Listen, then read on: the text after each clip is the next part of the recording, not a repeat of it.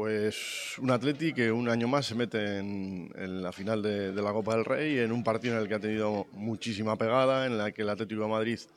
pues empezaba intentando dominar, eh, acercándose al, área del Atleti y el Atleti pues no lo tenía tan claro y echaba un poco el equipo atrás, pero ha llegado esa primera acción de Iñaki Williams en la que han aprovechado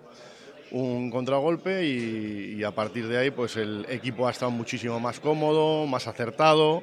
midiendo, fijando en cuanto en alturas, en cuanto a, presión y haciendo que el Atlético de Madrid pues cada vez fuera mermando, ¿no?